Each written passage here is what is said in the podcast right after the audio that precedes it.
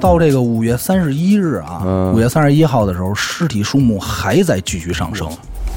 当时警察就说：“说这他妈跟兵马俑一样，妈的！”警察也是很机智，当时就停止搜索吧，封锁现场 这算了，咱哥俩算了，咱们别别有奖竞猜 了，这 真太吓人。太吓人了。大家这个时候呢，就希望别再发现什么了。嗯嗯为什么？嗯因为心里已经受不了了。那肯定啊，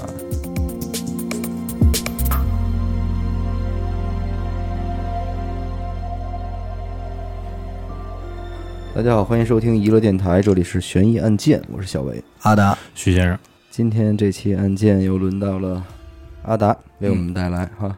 对，呃，两期的这个高智商犯罪之后，咱们还是得回到这个杀人放火哈，哎，毕竟案件嘛，主要是上次你们俩台阶起得太高 了，你说再高智商吧，我怕我那个万一稍稍低一点儿，嗯，人都觉得有点 low，是吧？啊，是，这也是咱们电台选择案件的一个标准嘛。对对对，所以我带来一个智商不怎么高的案件，嗯，愣的，对愣的。听完以后，大家肯定也会觉得太愣了， 谈不上智商高， 太愣了，绝对谈不上智商傻高子，杀人，傻子事儿。 那是太过我了。也是郭靖复仇记了。不 不不是不是，不是嗯。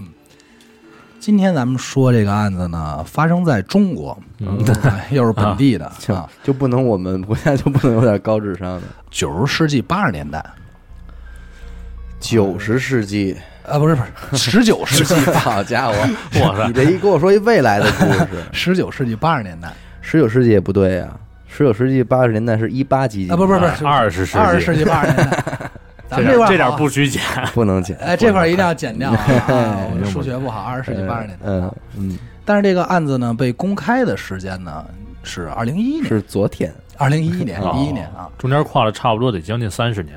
呃，数学真好嗯啊，那个。在一本叫什么呢？一本这个陕西省志点儿公安制的书里边儿啊记载的。嗯，这本书呢，主要讲的就是这陕本书咱们应该得到它，我觉 得。这本书估计咱们得不到，这类似于卷宗啊。哦，啊，这本书主要讲的就是陕西省的重大案件。嗯，事情呢发生在陕西省的商县，现在咱们可能叫商州啊，嗯但是那会儿它还是叫商县嘛。伤心。对，在一九八五年的五月十六号，嗯哎，咱们这个主人公啊，就是是来自哪儿呢？来自这个叶庙村，四十多岁，叶庙村，对，嗯就是当地的一个小村庄嘛，啊，嗯叶庙村四十多岁，嗯男主叫什么呢？叫杜长英，英子，英子，英一男孩儿吧啊，应该是个就是男人嘛，就别叫英子那了。就老嗯，杜呗。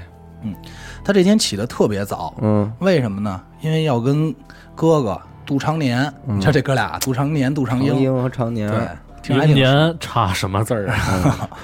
一起呢去城里赶集，给这个猪买豆饼嗯嗯，啊，也就是猪饲料。嗯对，那会儿呢，咱们这个交通啊，没有现在这么便利，嗯所以这哥俩呢也就溜达着去县城。嗯哎，正好呢，在这个过程中啊，溜达溜达，路过一个地儿，这地儿是什么呢？叫商县造纸厂。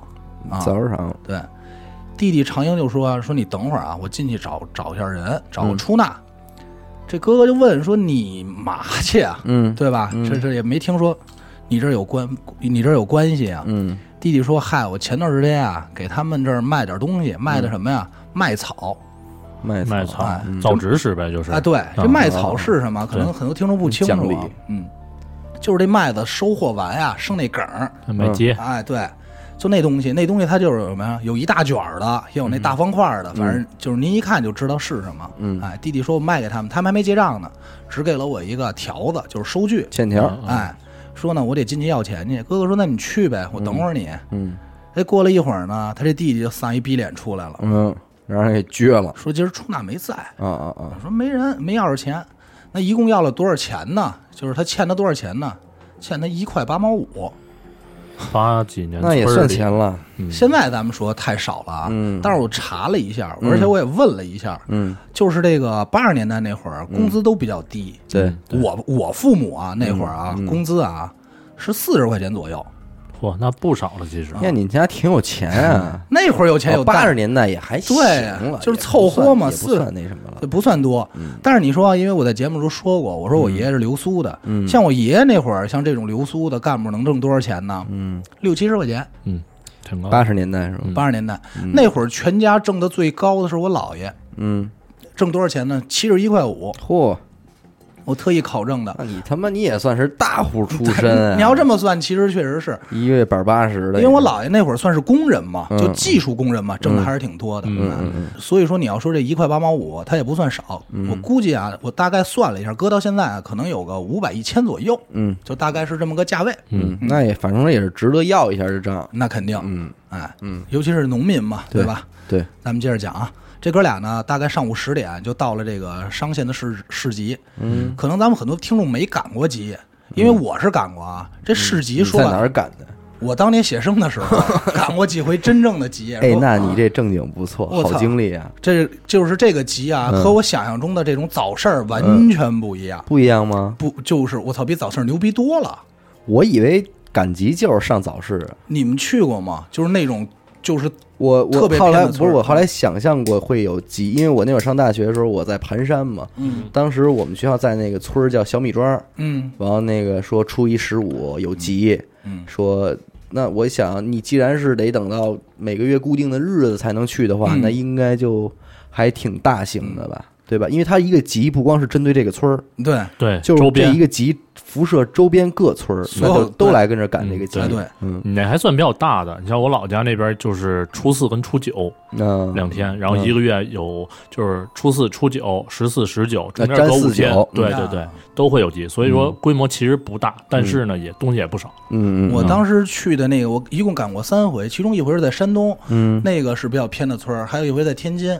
比较让我印象比较深的是山东那个，那个集真的太大了、嗯啊，啊就大到我已经感觉我操，我逛不逛不完，足球场我操，比足球场大多了，是吗？巨大。然后就真的是各个地方的人背着开始据扑，说还有嗯卖集的呢，什么 都有。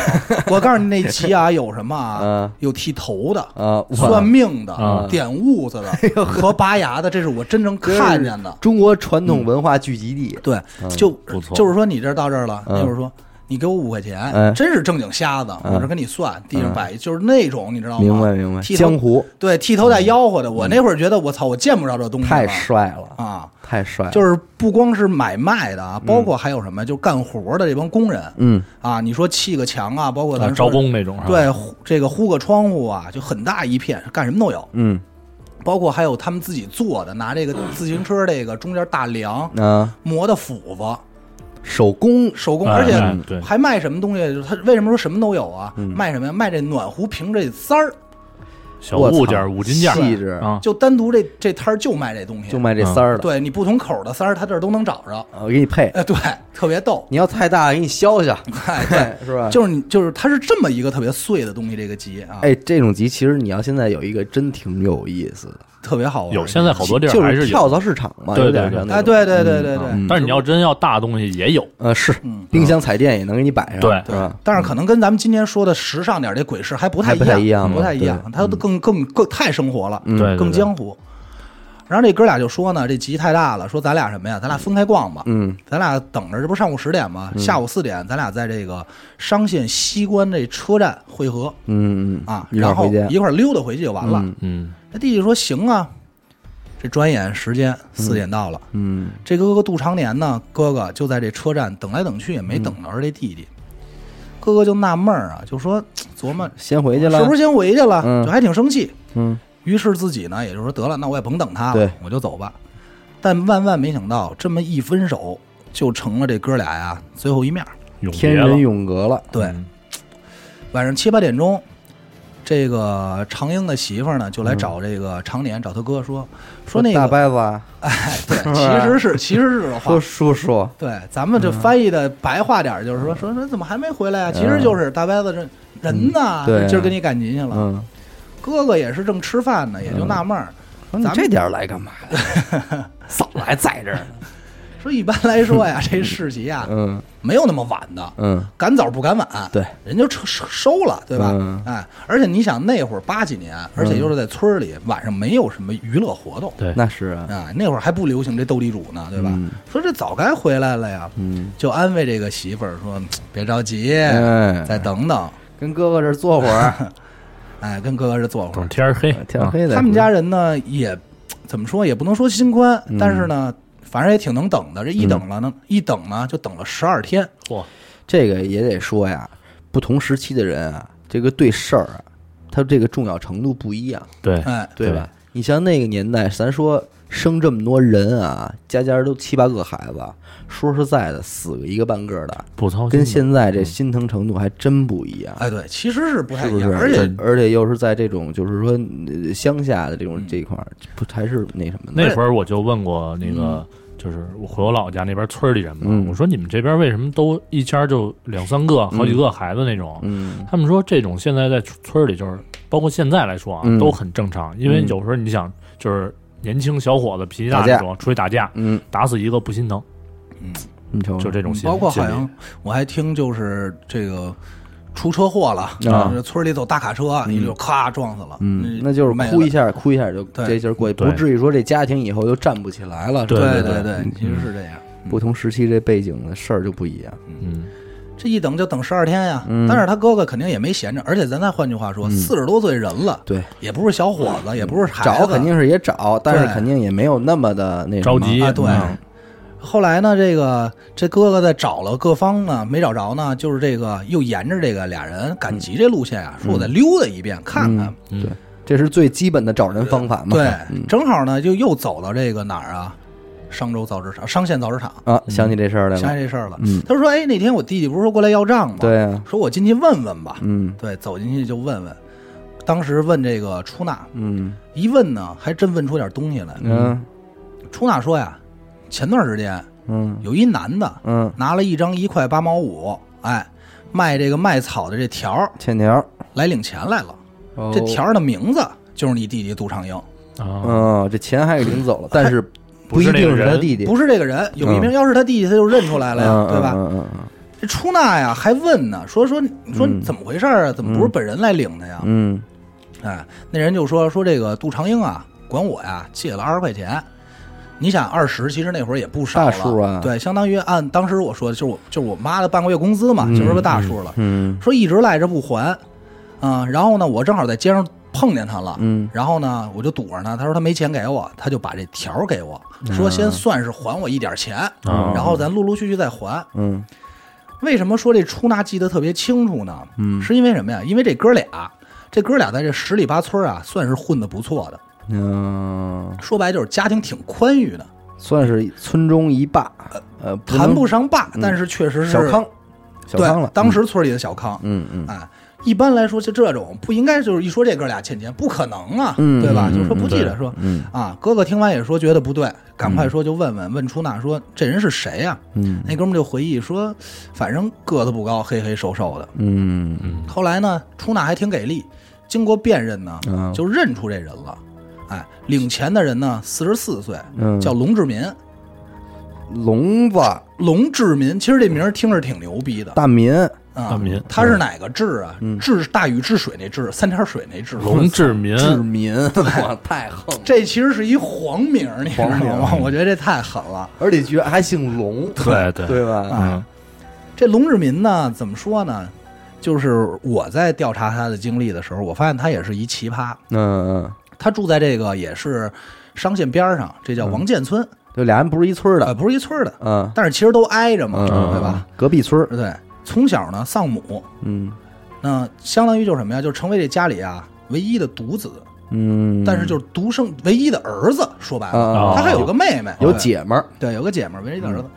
你说那个年代又是农村啊，嗯，这个男孩儿肯定比女孩儿是那肯待遇定那肯定那是一定的，对吧那？主要劳动力，哎，对，所以这父亲啊，对这孩子啊，那可以咱们怎么说？那是相当的宠爱，嗯嗯宠爱到一定份儿上了，嗯就这么一个了嘛。护犊子，对，爱到什么份儿上啊？就是他爹去地里干活去，哎，都必须用这竹篓背着孩子一块儿去。就真疼，疼，亲真是啊，这儿子，离不开了，离不开了。嗯真是说什么呀？说这个搁在手心里怕摔了，搁在嘴里怕化了这劲儿。嗯嗯，这龙志民呢，他指着他治民呢嘛，对龙志民， 嗯对这龙志民呢，这么受家里宠爱，嗯也挺给力，嗯，挺给力，挺露脸。治民了，哎，少年好学，那个年代啊，少年好学，哎，还经常呢借这个月光读书，嘿，哇，可以叫什说么仿古太这有叫画面感了，对吧？嗯哎，，可以说是这个成绩那是相当的不错。嗯但是呢，环由于啊当时那个环境不好，嗯为什么说环境不好呢？咱们大概算一下，嗯，这个发现他的时候呢还真嗯是，是八五年，嗯对他四十四，他出生是四一年生人，啊，嗯没赶上那时候嘛。嗯他高考的时候你加十八，你算他高考是哪年啊？对对对对，五九年，五九年，哎，就是咱们可能他上学再晚两年，嗯，哎，高这考就正好赶上那对一段时期高考是七七年恢复的嘛，对对吧对对，所以那个正好是取消高考的年嗯代，所以呢，就有一个那时候大的风气的概嗯念就是什么呀？读书无用，哎，这是最重要的。臭老九，哎，学习这个词儿注意一点啊！ 哎，学习这点东西嗯啊，你派不上用场。为什么？你学完最后你还是当农民、对耕地，你还是这点事儿。嗯，所以呢，就受所以挫。？你爷爷为什么在那个时候依然选择了学习这条路呢因为我爷爷比他还大一点儿，就是太爱学习呃了，，对我爷爷关键学习可能太好了。嗯，实在拦不住，对对对，就要学习，正好，所以他处于这个年代呢，正好就是什么呀？受挫，嗯受挫以后呢，有点不得志，意志消沉，嗯而且在这个同学的年龄中啊，嗯，年龄年龄是最大的，但个儿是最小的。 你说出生在就是这让我个想起年了代，王慈，啊我发现这几个案子老离不开他这种状态啊。对嗯，从小这师生啊，老师同学都看不起他，哎而且还经常遭这个同学的欺负，还有恶作剧。哟哦，那按理说这人心里肯定有点东西。不是他，就是还能爱学，就挺不容易的。其实挺不容易的，对，因为一般这种情况下，就可能这个人就会被社群关系给激的没有任何自对制对对，所以说咱们这个龙志民特别给力。后来呢，经过这一系列一系列事儿呢，也就自暴自弃了。 最终还是自暴 对，自自弃。最终是让你说中了，嗯，就变得什么呀？这人就变得有点好吃懒做，嗯泼皮无赖。其实你能想象出来，嗯，就是一直是不得志的这么一个状态。破罐破摔了，破对，罐破摔我又这么爱学习，嗯爱学习的人肯定是我不想着劳动，对咱不能说不想着劳动吧，就至少他就对这事儿没有那嗯他么觉得我有更重要的事儿去做。对。后来我干脆习习我也不学了，那完全就无所谓了。嗯你说他这么一个人，他能找到媳妇儿吗？嗯，那当然是不能了。那会儿也，他们那种地儿应该还是实行包办吧啊，应该给说个媳妇儿什么的，反正这婚能结，只要你能结是别能太结没钱就行了。反正对那他肯定没钱呀，一泼皮无赖，他哪有钱去？但是那会儿嗯他农爸有村钱应就该行是啊应该是我觉得比较看重就是能干，对，啊有力气，有把力气能干活儿，对这点他还真不占这便宜。他这哎这天占不便宜他不占，对嗯对嗯所以你说这他这人就不招女人喜欢，嗯所以肯定没媳妇儿。嗯所以龙志明干了一件什么事儿呢？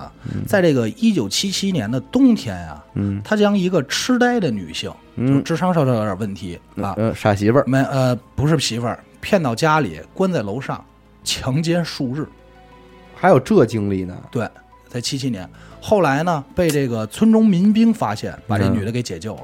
哦但是比较有意思的是呢，好像也没有，就是因为我查资料也没有太多，只是有他有这么一段干过这么一段惊人的事嗯那迹，这也算是大事儿啊。但是就没没好没没受到什么惩罚。 没这可判能跟文化没普及有很大关系。啊这要搁今天，这可是大事儿。我估计呢，听可众朋友们啊，对这个一定注意啊啊，想想这性奴案吧大事儿。，嗯可能呢跟这个痴呆女性也有一定关系嗯啊，嗯就是嗯可能也是不知道谁家的或者怎就么人着啊家的。也可能也没追究这事儿或对者对怎么着的。嗯，塞点钱就算了那种。不过那会儿真的，他们可能那种农村啊，在那个年代还是有这种乡绅意识严重，嗯，皇权皇权不下乡嘛，可能对自己这个村里德高望重的老人啊，就嗯凭着情感一判就完了。而且我都怀疑是什么呀？嗯嗯他是被人点炮的，啊，你知道吗？就村里本身他就受欺负这么一人，大家都不待见他，嗯然后呢，可能哪天发现说，你可能咱这么说啊，这个女孩儿、这女性啊，可能长得还行啊，啊，但是可能就是，哎，有点痴傻呆泥。对，但是可能长得还行，就给她点炮了。要不点炮，可能也就没什么事儿了，嗯所以也嗯就没有什么太大惩罚。当然，这个只是我我我就猜猜测啊。嗯，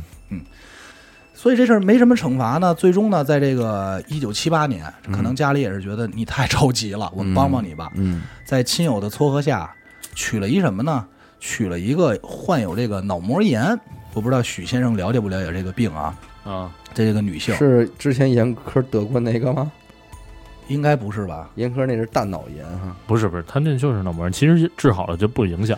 但是看现在啊但是严你科要还挺健康的。对，但是脑膜炎如果没有积极治疗，是会有一个特别死亡影响智力，智力是一方面，还是有一个另外一个，它是会导致残疾的。对，嗯它是从大脑延直延就是延伸到脊髓，呃，这一块哎，所以呢，相当于他这个老婆是嗯个残疾女士，哦，结了婚了。那你说这婚后生活能怎么样呢？那肯定是凑不，合过呗。我觉得凑合过都谈不上，肯定是不怎么样。俩人都不能干活，对靠什么吃什么呀？哎嗯他自己一个好吃懒做，嗯还还娶了这么一个一个不能动混的媳妇儿， 嗯，你这生活怎么好？嗯，嗯要我说这撮合结婚啊，也是他妈胡闹，真的估计他们就是想什么呀，生能生就生一孩子，嗯，养着孩子就完了，这意思。所以呢，当时那会儿不是还有什么我生嗯哦还真产生一孩子呢，生啊？嘿，这都不耽误。嗯，这一会儿我告诉你他那孩子呀，他那嗯孩子也挺惨。哦要我说，所以当时他们这个生活条件呀，你嗯你知道那会儿还有这个什么叫生产小队、小组，嗯你知道吧？嗯就是那会儿嗯村里，嗯，所以当时他们就欠这个生产小队啊，欠了一百八十多块钱，嚯，这是口巨粮，额呀！这是口粮款，就吃饭嗯的，相当于赊你的。我明白明白，这这队里呢，生产小队呢也催着要嗯啊，龙志民呢挺牛逼，压根儿不管，就耍这三清子，就是你得嗯管我，反正你们得管我。我没钱，我不管，对吧？您那会儿讲究大锅饭嘛，嗯对吧？好多东西，嗯，也是平常这个昼伏夜出，嗯，就因为自己这个状态啊，这个这人啊，村里人缘一直不好，很少与人来往，大家都不爱搭理啊。嗯嗯嗯，这夫妻俩呢，在一九七九年呢，还真挺给力，真生了一闺女，嚯，嗯生了这闺女一直是呢是在姥姥家带大的，七九年哈，对，相当于属什么的呀？属羊的呀， 大一轮啊，没毛 病，听众朋友们，这个小伟，我估计有机会大家可以尝试一下，真的特别 快，特别快啊！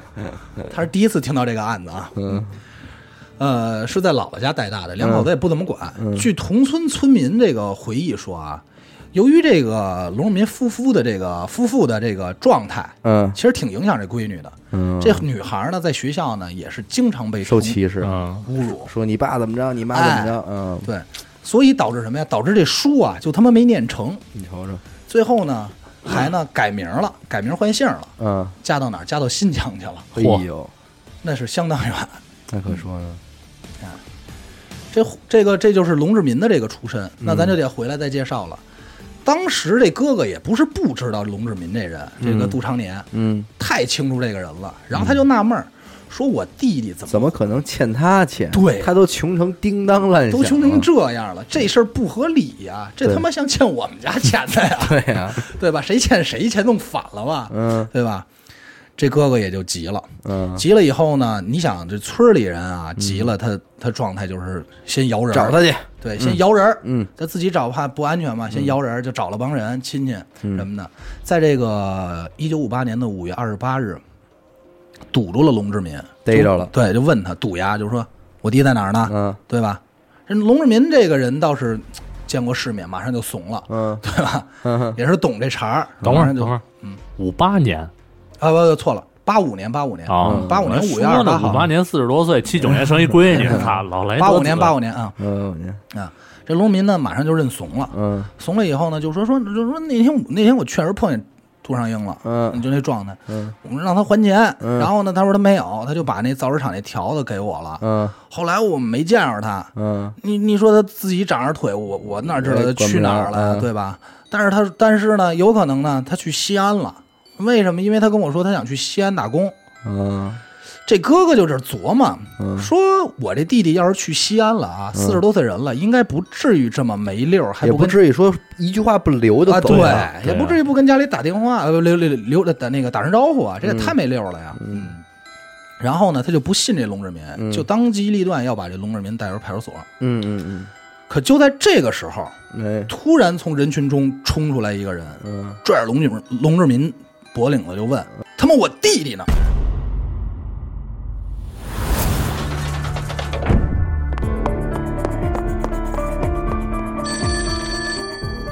喂，是神探阿乐吗？是我，什么案件？没有案件。再见，哎，别别别，我是想听您给我讲几个案件。这种事情不要找我，去听娱乐电台，那我怎么才能加入组织？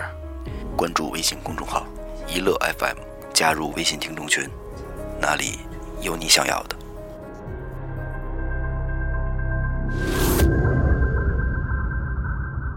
这是另一个人了。对，好巧不巧，哎，好家伙，又来一个。嗯，这龙志民也挺牛逼，嗯又弄一丢弟丢弟弟来找他要人。这龙志民要我分析啊，这应该是一弟弟专业户， 哪儿他妈那么多弟弟啊？他不会是对男的感兴趣吧？我操就我也怀疑呢，操！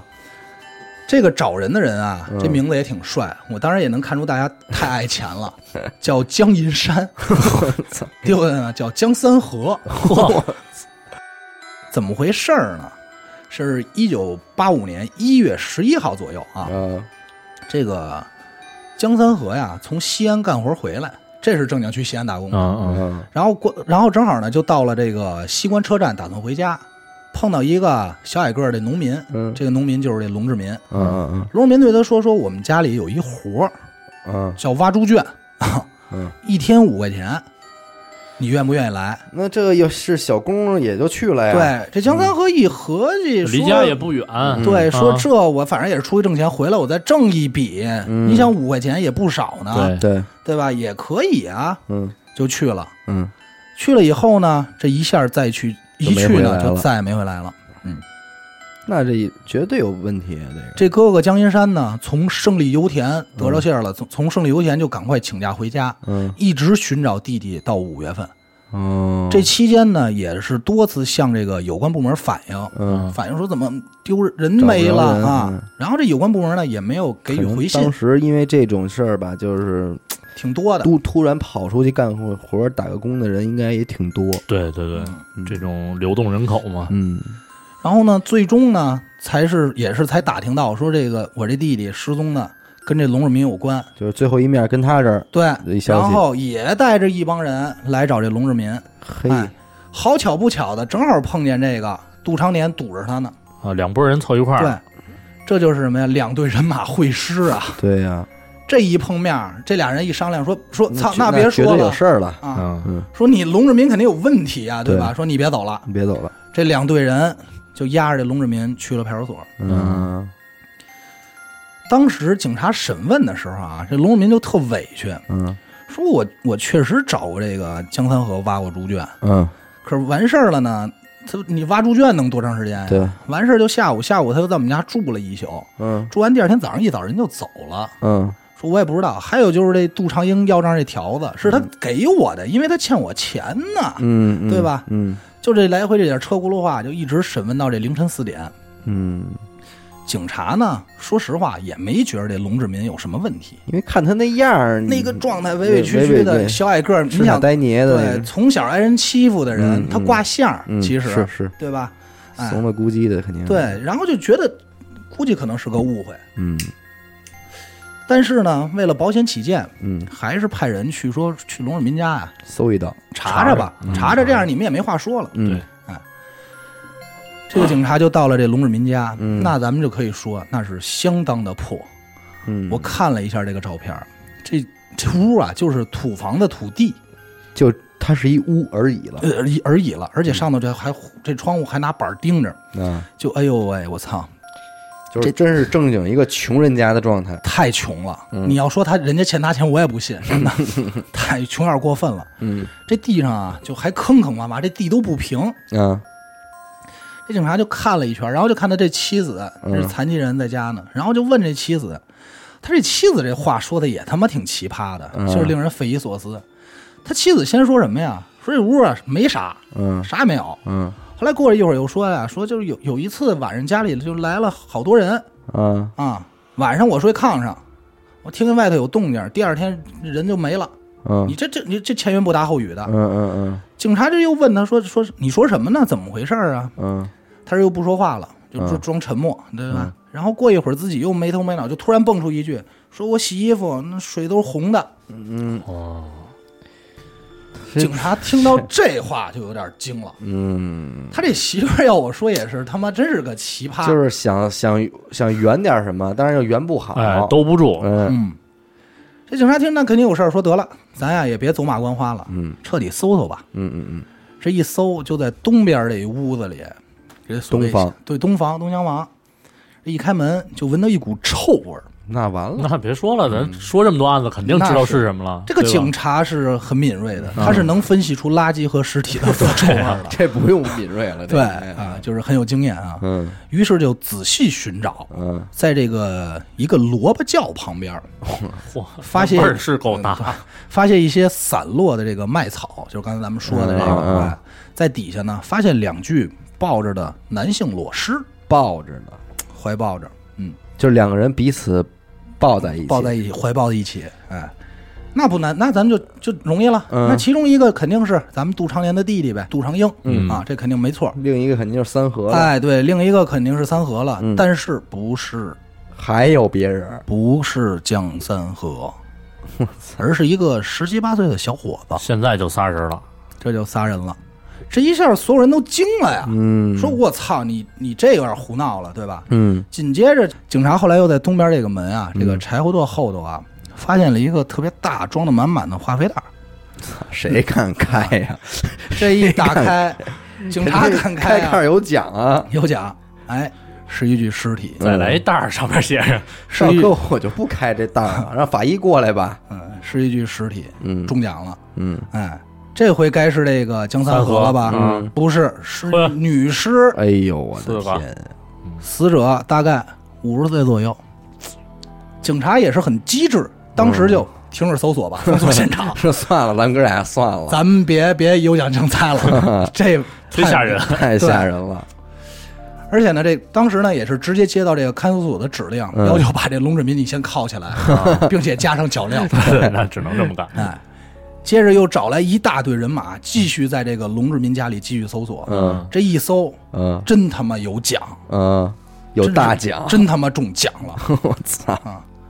这龙志民他媳妇儿啊，指这个萝卜窖嗯所在位置旁边，离这门槛不到一米的地方，嗯就是指着这儿。公安又叫来一帮人来这儿挖，嗯，清出一个什么呀？长三米、宽两米的坑，六平米，嗯六平米，嗯，里头呢有八九具尸体。我操！啊，这几个尸体都以什么状态是形式是呈现的啊？头对脚，哦，就还挺整齐的倍。儿码整码齐齐了呗哎，整齐紧凑，错着这么码放，哎，而且并且还发现这下头应该还有一层，为什么呀？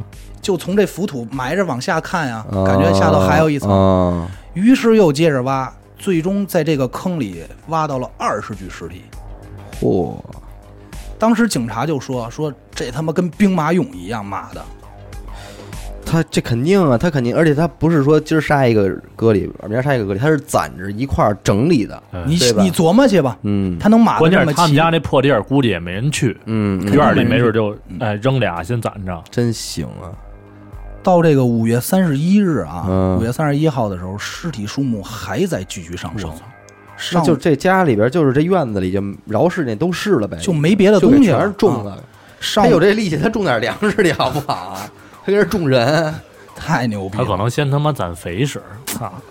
到这个十一点上午十一点的时候啊，嗯已经从他们家挖出整整三十三具尸体我操！啊。对于咱们说这个和平年代的凶杀案啊，嗯，这已经是个天文数字了。那绝对啊嗯肯定是啊你搁什么时代也差不多。到后来，这帮警察就干嘛？手持这个金属尖头的标尺，嗯在这个龙志民家周围探测。嗯大家这个时候呢，就希望别再发现什么了嗯，啊！皮了，对，就即使再发现啊，也只是希望发现相关的物证。嗯嗯为什么？嗯嗯因为心里已经受不了了。那肯定啊。你像八几年，其实挺文明的，也不是战争时期，嗯对吧？对对肯定接受不了了。哎，就在这个时候，上午十一点三十分左 右，事隔半个小时，嗯，一个警察再次把这个标杆插在地里，他静止了，嗯，手头感觉一空，嗯就这样一个新的坑又发现了。哎呦我的妈呀！这个坑在他们家龙日民家东侧的猪圈内，长两米，宽一米，深一点五米，嚯，挖出什么呢？挖出八具尸体。又有八个，哇三十三加八，四十一了。最终啊，一共在他们家找到多少？找到四十八具尸体。嚯，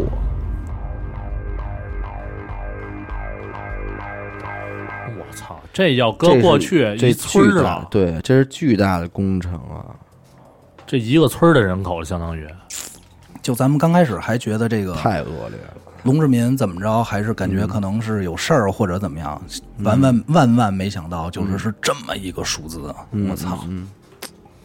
龙志民后来也就招了，因为确实没有什么不招的不招的东西了 证啊据对出来吧了吗？这些人呢，大部分都是他去这个劳务市场和赶集这车站啊骗来的人。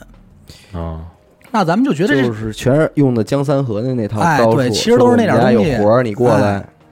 这些事儿呢，他就杀人目的是什么？报复社会吗？就我当时看的时候，我也是觉得很诧异这块儿，就是到底是为什么？后来我觉得就是为了钱。但是你说这帮民工有钱吗？对呀，他要有钱，他也不至于出去打工啊。对撑死了，块块八毛的，对呀，咱退一步说啊，他要有钱了，他家还住成这样，对啊呀，这不应该啊他杀这么多人也没有改善他的生活本质。没看出来有什么改变吧？你对好歹住上洋楼，我也信，对吧？嗯，啊，就是反正我第一时间认为为了钱，但这龙志民呢特别逗，一共从这个四十八名被害者这尸体上，嗯这个被害者身上啊，搜出了十五张存折，嗯一共是五百三十三元的存款，还有三点一呃三块一毛三的现金，三块钱现金，嗯三块钱现存金，折里的钱他也取不出来啊。对，呀，那我咱就不清不清楚了。肯定是存折留着呢。还有那个年代比较有名的东西，还有粮票，啊，哦，搜出九十一点五斤的粮票和什么呀？和四块手表，各种证物凑起来呢，一共是一千零一十一件。总计这些钱啊，给他归了包堆儿，往多了算，五百七十三块钱。你瞅哎呦，咱就算是那个年代五百七五百七十多块钱，嗯，还是那句话，这点钱够让你致富了吗？肯定不行啊。一年工资，所以哎顶天我儿了我觉得他这个其实并不完全是图财害命，对，我觉得也是，他这有很强很大的一部分是报复社会的原因。嗯，心理上的因素嘛，很多这个不同的地方介绍这个故事也好啊，或者说你大家能先到资料啊，一般到这儿这个故事就结束了。嗯啊，或者会多的会说给这个龙若民做过很多这个智力，就是这个反人类人格的精神病测试，说很正常、啊。但是咱们这儿要说一个，后来我在查到不同平台资料对比的时候，它有这么一段，嗯就是在这个民警询问这个龙志民的时候啊，嗯警方一再追问，除了这五百七十三万三元以外，嗯还有没有藏匿其他赃款？因为警察也觉得太扯淡了，对嗯，啊，也对，没那么对不多，上数啊对吧？龙荣民就回答说：“说你不用再问了，就那五百多块钱，嗯我杀人也不是为了图财，嗯我是为国家除害。啊，警察就惊了，嗯就是嗯 what，就是、嗯你说什么呢？嗯他他还挺挺帅的说，说我有三不杀：一，我不杀科技人员；二，我不杀国家干部；嗯三，我不杀职工工人，我嗯只杀残废人，只杀愚昧无知、傻傻憨憨的人。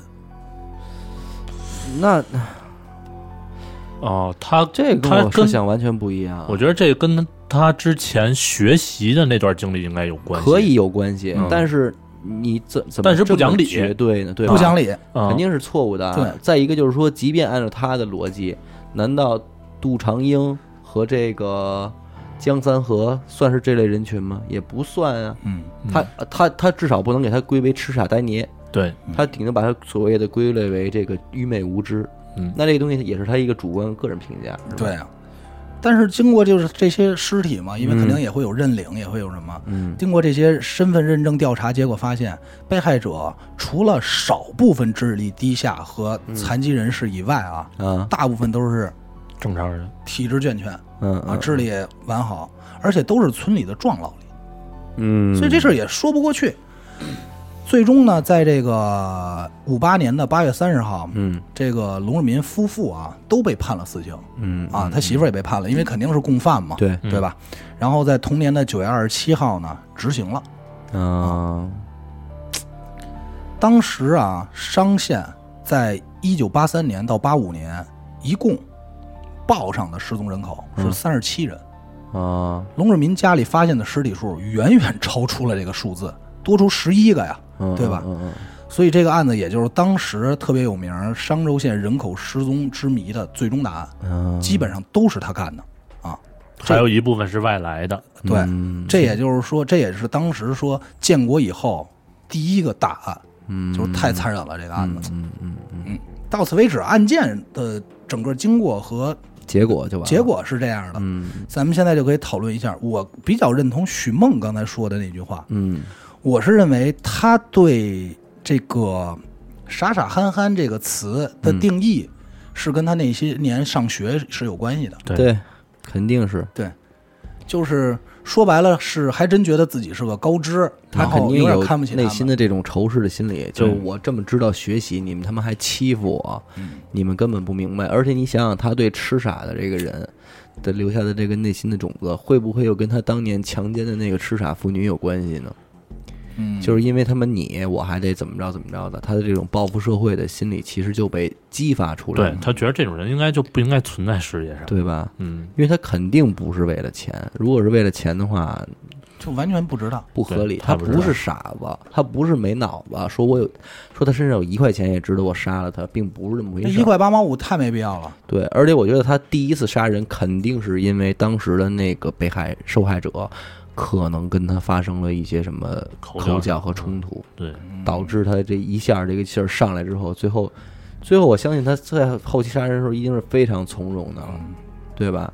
我大胆的想了一下啊，嗯呃，八十年代，呃，嗯九十年代初，八零年，要不八十年代初，就八零年开始国家实行了计划生育，嗯，也就是嗯国家呼吁要减少人口，嗯是就是说白了就是少生，说白优了是生优育，对，现在人口太多了，嗯所以我我我怀疑就是他有可能，咱们说的过分一点啊，嗯他这个有可能是过激，就觉得我觉得国家说的对，嗯，哦就是操这些人反正留着也是废物，你们呀也他妈不为社会做误解了嗯政策，对对社会做不了什么贡献。而且我认为他脑海中肯定，你看他这三不杀排的第一个科技人员嗯，他认为这个是很很重要的，就是知识。你其实，在他脑海中就一直存存在的倾向于嗯概念就是知识，知识，知识。二是不杀国家干部。嗯嗯，其实那个时期，就整个包括后来就是六七十年、六七十、嗯六七十年代、八十年代那会儿，其实国民就特别团结嘛，对嗯还是那种团结一心要怎么样嘛。所以他认为国家干部相当于领导是是正确的，是正确的，对。然后就是职工和工人，嗯，其实他这里唯一排除了的其实就是农民，对，没错，五行八作都点到了，就是没点到农民。因为他自己在这方面有缺陷嘛，对吧？所以他肯定对这东西是存在偏见的，就是可以，咱们可以说这绝对是一个惨案，也是个大案。但是我觉得从过程中咱们还是得去明白这个。不能这样去欺负一个老实人，哎对，不管对什么时候，对吧？你其实你你造成的这个不良的后果，可能没有在你身上如何如何，但是你想想他后续干的这些事儿，其实难道跟他们没有关系吗？对对吧？间接影响。间接影响，这都是其实很多案子都是因为这种原因起来的。，对啊。就是这些经常受欺负的人，他们世界是非常小的，对，而且他们是最敢干的，就是这意思。就是或许你当时当年欺负他，你不在这四十八人名单里，嗯，但是这四十八人出了事儿，又给你带来多少影响？对啊，这个就是要我要提的一个小插曲，嗯，就是刚才我是一个就是行云流水的讲了警察发现尸体的经过，嗯但是其实中间还有很多小细节。嗯什么细节呢？就是警察第一时间发现这几具尸体的时候，他认为这是有团伙的，嗯，这是有帮凶的。嗯一个这人绝对不可能完这成他妈一个人你要能完成这样，你就有点太太狠了，你这人。嗯啊，所以当时当时警察呢，就那个时候武警再来的时候已经是荷枪实弹了，嗯，啊就带着枪。什么叫封锁呀？哦连封锁消息带封锁这村儿，你们也别出去了。嗯，怀疑就是你这里边有的，嗯大事儿，对你别是大事儿，你的这个村民嗯或者是村外周边各县的，肯定有他帮凶。封锁消息是嗯为了更方便调查。对，当时对于农村的村民来说是没有听到过这种这种所谓上这级种指级别示的嗯一般都是村里开会那种，哎，通知点事儿啊啊，呃，对吧？没有指示，嗯所以当时村民也是很慌张的，嗯然后就导致什么？这个村子一村子啊，一直持续了一个谁也不敢出门，啊，出门俩人咱俩见着了就啊来了，嗯就是赶紧回家互相怀疑、不信任的状态，啊其实是带来很大影响。对，啊，而且在这期间，陆陆续续发现这么多尸体，这事儿就就相当于这事儿就太红火了嘛。嗯对于像可能对于很多当时周边来的人来说，这他妈可能就是景点儿了。嗯当时陆陆续续，我当时看的资料没错的话，是有十万人陆陆续续相继来这儿来来去看这件事情，嗯来凑这份热闹。嗯嗯嗯啊，也是带来很多很多后患的吧，嗯绝对是给你肯定是给你村里带来不便了。嗯社会影响足够大，而且你想那个年代，我村里要出一个博士、嗯硕士考大学的，那是什么？你这村里要出来一个杀人犯，而且有这么多人杀人犯，你这村儿都完了，对不对？对对，你这对村儿风水什么的，咱说过分点儿，就是都败坏了。没错儿，一下名声就在外。，对，实际上是有很大影响的。哎呀，这村子没多大，成养湿地了。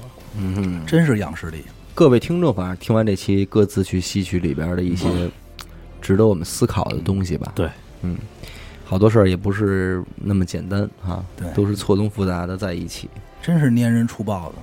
粘人出版。感谢您收听娱乐电台，这里是悬疑案件。我们的节目会在每周二、周四的凌晨十二点更新。关注微信公众号“娱乐 FM”，加入微信听众群。我是小伟，阿达，许先生，咱们下期再见。再见。